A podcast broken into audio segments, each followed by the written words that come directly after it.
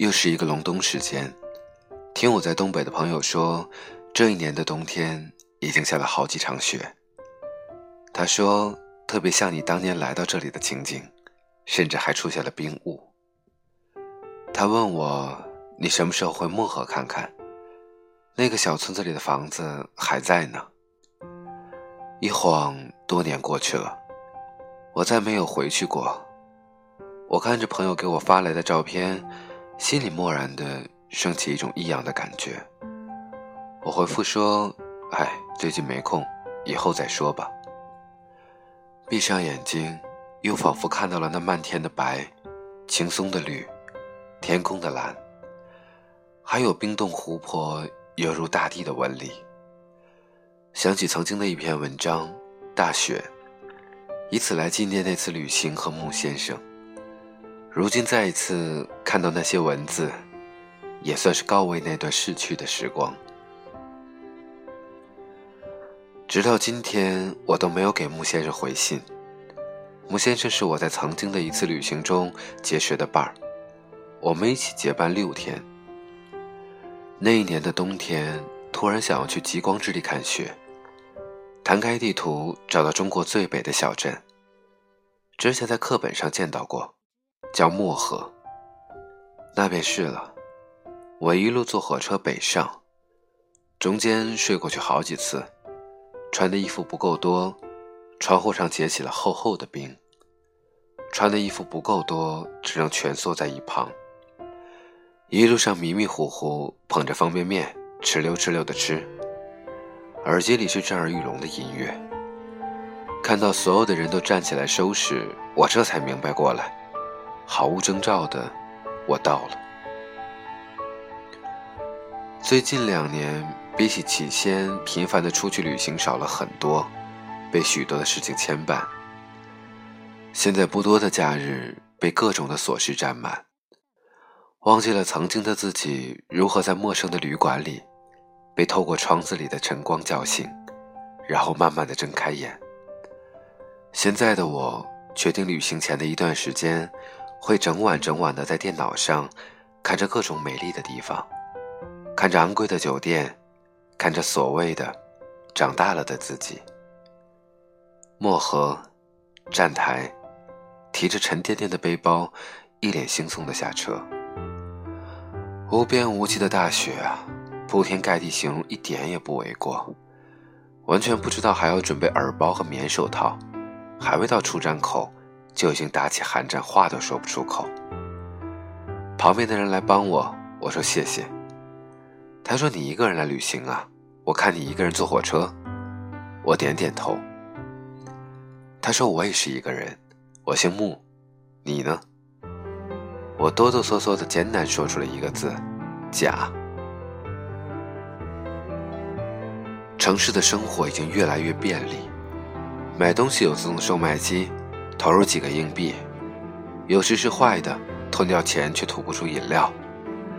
各种各样的高架桥和地铁线，那么多没有回家的人，一趟趟来了又走，各种交通枢纽像一条条血管，把城市的人运到各处。晚上看电视，各种综艺节目轮番轰炸，听好听的音乐，睡之前捧着电脑看电影。所有的喜剧重新温习。看到悲剧，鼠标轻盈的划过去又点叉；看到半途觉得饿了，打电话叫外卖。即使是凌晨一点，大街上依然有人，依然有在营业的商店，依然有灯光。但是在漠河，下午四点就开始天黑了。七点，商店陆续关门。我和穆先生踩着齐腿的大雪，神一脚。前一脚的找旅馆，我没有订到房间。穆先生奇怪的问：“你家大人就让你这么出来？”我不服气的说：“在家我就是大人。”穆先生哈哈大笑，嘴里的哈气在空中飘荡了很久。从来没有遇到过那么大的风，路上几乎没有人，脸也没有了知觉，一直犯困。穆先生一直在大声的和我说话，我呢，有一搭没一搭。他说：“如果幸运可以看到极光，我问他说：“你看到过吗？”他说：“看到过呀，好多次了。”我问他说：“那是什么样子？”他说：“那种感觉无法形容，世界上再也没有比它更美好、更奇妙的东西了。”我们生活在城市里，每天要错过的事情太多，人事、情感、回忆。各种商场里有漂亮的机器，可以瞬间定格出一张张大头照，但是却无法定格时间。满足了此刻停留的想法，却无法满足回到从前的奢念。就像是最普通的旅游，也开始变得遥不可及，变得抽不出空余的时间，变得开始受不了太邋遢的环境，变得开始挑剔自己能够看到的一切。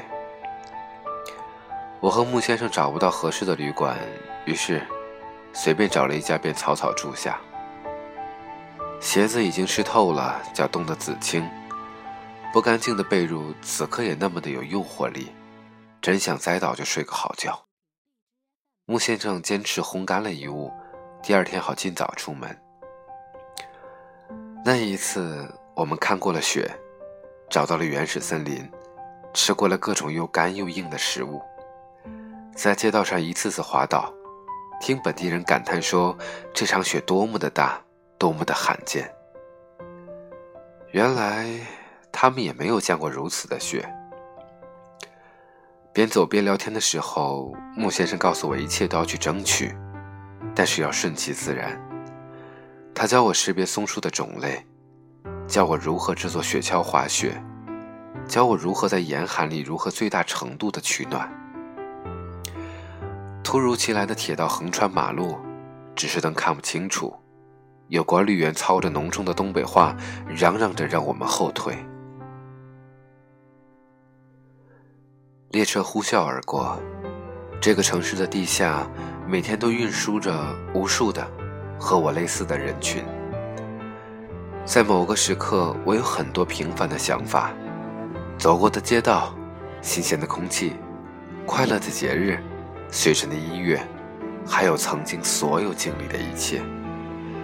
它们长久地存在于大脑里，它们不断地替换着脑子里面陈旧的东西，一股脑的都扔掉，包括那些不平凡的，包括那些我本应该刻骨铭心的。我相信人是渺小的，比起这个广大的世界而言，人与人的相遇显得更是如此难得。但就算是如此渺小的自己。踏出的渺小的脚步，也希望可以走得更远。即使是难得的相遇，也希望可以遇到值得记得的人。对我而言，相遇和路途都是充分必要条件。在如何的路途，就会遇到如何的人。我打开抽屉，在一个笔记本里面夹着一封信，是穆先生的。莫先生死在了和我分别的第五天里，在莫和他与我分别，他说要继续向北。我劝他风雪太大，之后再去吧。他执拗地摇摇头说：“人的冒险精神天生俱来，他便是最好的实践者。”他背上专业的工具和我握手。他说：“你快回去吧，要元旦了，你家人肯定很想你，我会给你写信的。”其实我已经写了一半了。他搭了一辆去深山林场采伐的车离开了。第五天的时候，车子在山沟里被发现，有雪崩，有强风。不难想象车子是如何翻下山的。第十五天，我收到了穆先生的信，那应该是他写下最后的文字。第一句话是：“太遗憾。”没有看到极光，在往年的这个时候都会有，可惜今年雪太大太大了。是啊，不过没关系，走过就好了。过了这么多年，每当到一个城市，无论是工作或是旅行，再很少能够遇得到结伴的人。我时常会想起穆先生，想起他对我说的话，想起那个极北小镇的大雪，一层一层的光越过云层，划开了人间和天堂。世界的尽头是人生眼睛里微微眯起的弧线，在夕阳落下时消失不见。没有什么事情能够比行走更能够体现自己的存在。也没有什么时候能比在旅途中想念一个人来得更为扎实。在独自亦步亦趋的跋涉里，确认自己还在，确认一切都好。在陌生的环境里，整个人开始被贴上了独自的明显的标签，好像是在另外一个地方邂逅到了才是真正的自己。过去与现在，旅途与道路。不是对持的两面，而是在时光的旅行中互相扶持、互相依靠。以回忆为底色，才能描绘出远方；以释放，才能作为终点。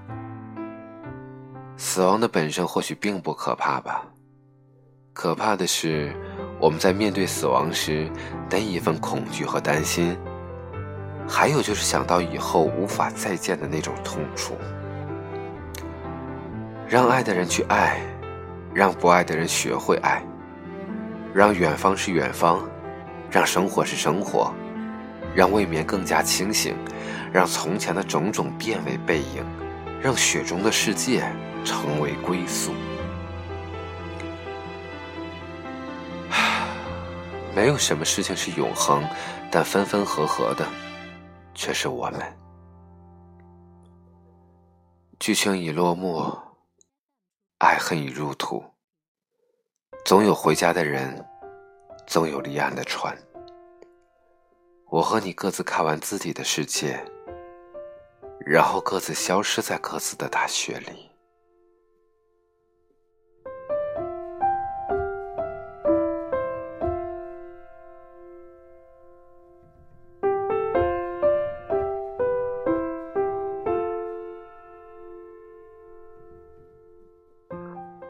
知道你在哪儿，用怎样的方式聆听到我的声音。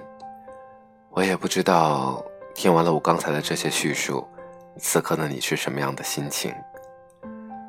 还有一段时间就要过年了，我知道正在聆听我声音的你，来自于不同的地方。或许此刻你离家很远，但是我希望在年前的这段时间，可以做最后的坚持。我们的生活都不会一帆风顺。有的时候，我真的希望你和我一样，我们都需要让自己安静下来，然后重新审视一下自己的生活，看看有什么才是我们需要的。在我的旅行路上，其实我也认识了很多人，他们教会了我很多，有很多的道理，有很多的故事。那些事情，我其实一直把它深藏在心里。有的时候，自己觉得孤单。自己觉得无助的时候，把它们翻出来，想一想那些事，看一看那些照片，都会觉得，其实自己的人生还是挺充实的。好吧，我知道你也累了，我也累了。那么今天先到这里，希望下一期依然有你的聆听，好吗？晚安，再见。